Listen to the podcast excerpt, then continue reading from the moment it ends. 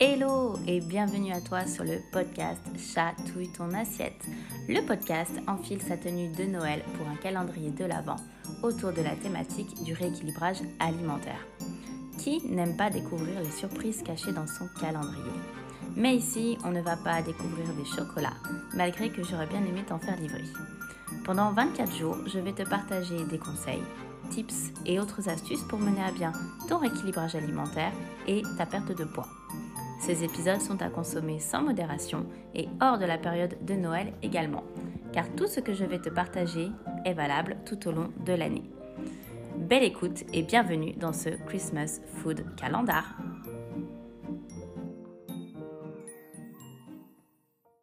Et bienvenue dans ce jour numéro 10 du Christmas Food Calendar. Aujourd'hui, on va du coup clôturer euh, notre euh, série sur les macronutriments puisque nous avons déjà vu les lipides et les protéines. Et donc aujourd'hui, nous allons parler des glucides. Les glucides sont une grande famille et il y a donc beaucoup de choses à en dire. Je vais donc essayer de résumer tout en étant complète, euh, la plus possible hein, sur ce sujet. On a donc deux catégories de glucides. Les glucides qu'on appelle simples et les glucides qu'on appelle complexes. Donc je vais vous expliquer euh, la différence. Les glucides simples qu'on associe de manière générale euh, au sucre comme le lactose, le fructose des fruits, le saccharose du sucre ou encore les sucres présents dans les légumes. Attention, les glucides simples ne veulent pas dire assimilation rapide. Je vais revenir dessus juste après.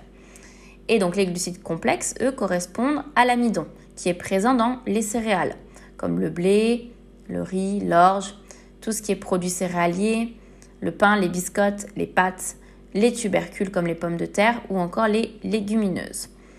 Donc, comme je te disais, je vais faire une aparté sur la différence entre glucides simples et complexes. Ça ne veut pas dire, pendant un temps, hein, on expliquait ça. Oui, ce sont des sucres rapides et les autres sont des sucres lents. Donc, les glucides simples ne sont pas des sucres dits rapides et les sucres complexes ne sont pas des euh, sucres lents. Tout simplement parce que cela a été prouvé et démontré que le vrai indice à prendre en considération, c'est l'indice glycémique. Donc l'indice glycémique, c'est la capacité d'un aliment à faire monter ton taux de sucre dans le sang. Et ça, peu importe que ton glucide soit simple ou qu'il soit complexe.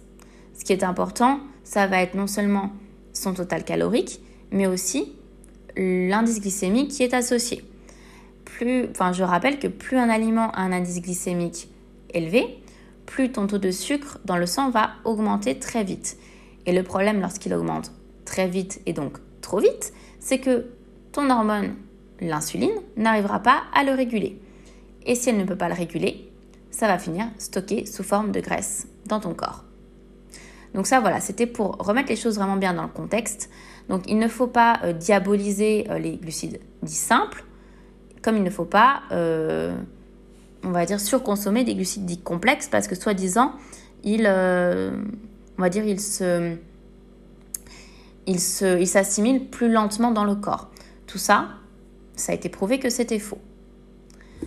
Alors, que signifie le terme de glucose? Quand on entend parler de glucose, cela veut dire que tous les sucres assimilés par l'organisme, qu'ils soient donc du coup simples ou complexes, doivent être transformés en glucose le glucose correspond en quelque sorte à la totalité des sucres ingérés. Mais alors, à quoi servaient les glucides et comment les consommer? Les glucides ont avant tout un rôle énergétique. Il faut avoir une source de glucides à chaque repas pour permettre à notre insuline d'être sécrétée suffisamment et donc de nourrir nos cellules, en particulier celles qui sont présentes dans notre cerveau. Les glucides sont donc importants pour notre énergie, certes physique, mais également au niveau intellectuel. Ils permettent de favoriser un bon transit, de limiter la sensation de faim et donc d'arriver à satiété sans être en hypoglycémie et d'apporter également suffisamment de fibres à notre organisme. Je euh, reviendrai sur les fibres dans un prochain épisode du podcast euh, du calendrier de l'Avent du Christmas Food Calendar. Comme ça, je t'expliquerai exactement euh, leur rôle à ce moment-là. Donc revenons-en à nos glucides. Alors comment les consommer? Donc, comme tu l'as compris, quand on parle de glucides, on ne parle pas uniquement de sucre ou de féculents. Les glucides sont une grande famille et c'est important de varier ses apports, que ce soit en fruits, en légumes, mais aussi en légumineuses et en féculents. Dans une journée type, on considère qu'il faut apporter 50 à 55% de nos apports en glucides. Donc soit la moitié, voire un peu plus de la moitié de nos besoins caloriques globaux. Cela peut être par exemple des féculents le matin, le midi et le soir. Donc féculents, le matin, ça peut être des flocons d'avoine. Le midi, ça peut être une portion de riz. Et le soir, ça peut être un wrap. La galette. Quand je parle de wrap, c'est la galette wrap, par exemple. Le matin, on peut également manger un fruit. L'après-midi, en collation, on peut manger une compote. Et on peut apporter des légumes sur notre repas du midi et du soir. Donc les légumes, hein, euh, on va prendre n'importe quoi, euh, euh, des haricots verts le midi et le soir, on peut se faire des poivrons, par exemple, pour se faire une galette de wrap avec des poivrons. Si on devait comparer les glucides, clairement, ça serait le carburant d'une voiture, parce que c'est ce qui t'apporte en fait le plus d'énergie.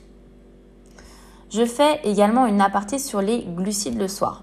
Donc comme je viens de te l'expliquer, les glucides ne se résument pas qu'aux féculents. Donc quand j'entends glucides le soir, ça m'agace, mais alors tellement.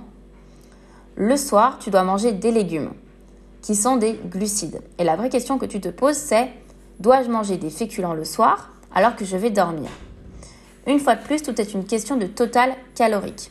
Je te renvoie d'ailleurs à mon épisode numéro 20, euh, où je t'explique tout ça en détail avec notamment l'importance du métabolisme de base. Donc si le soir tu n'as pas très faim car toute la journée tu as eu des apports suffisants, tu n'es pas obligé d'en manger. Mais sache que ne pas en manger ne te fera pas maigrir. Donc si tu décides de ne pas en manger le soir, ce n'est pas dans le but de mincir, c'est simplement parce que tu n'en ressens pas le besoin.